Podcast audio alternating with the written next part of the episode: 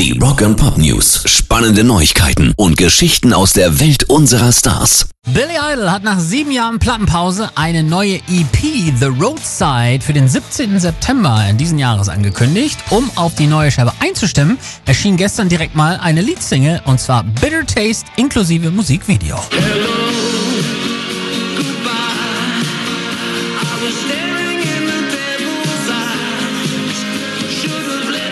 Es geht hierbei um Tod, ein mögliches Leben danach und seinen eben beinahe tödlichen Motorradunfall im Jahre 1990. Ich glaube, jeder von uns war während der Pandemie sehr nachdenklich, sagte er. Für mich war es eine logische und ganz natürliche Entscheidung, etwas über meinen Motorradunfall zu schreiben. Der 65-Jährige gab außerdem die Daten einer kleinen US-Tour bekannt, die ebenfalls noch dieses Jahr stattfinden soll. Rock and Pop News. Limp Bizkit haben am Wochenende eine Stunde vor Konzertbeginn ihren Gig noch abgesagt. Jetzt erklärt Frontmann Fred Durst diese kurzfristige Absage und auch, warum sie gleich die gesamte Tour auch noch mitgestrichen haben.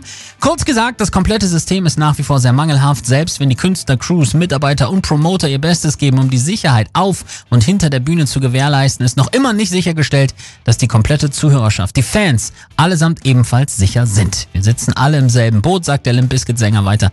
Wir alle, sowohl als Individuen als auch als Gemeinschaft, müssen unser Bestes geben. Es geht darum, so verantwortungsbewusst und auch auch vorausschauen wie nur möglich, den Kampf gegen die neuerliche Verbreitung von Covid weiterzuführen.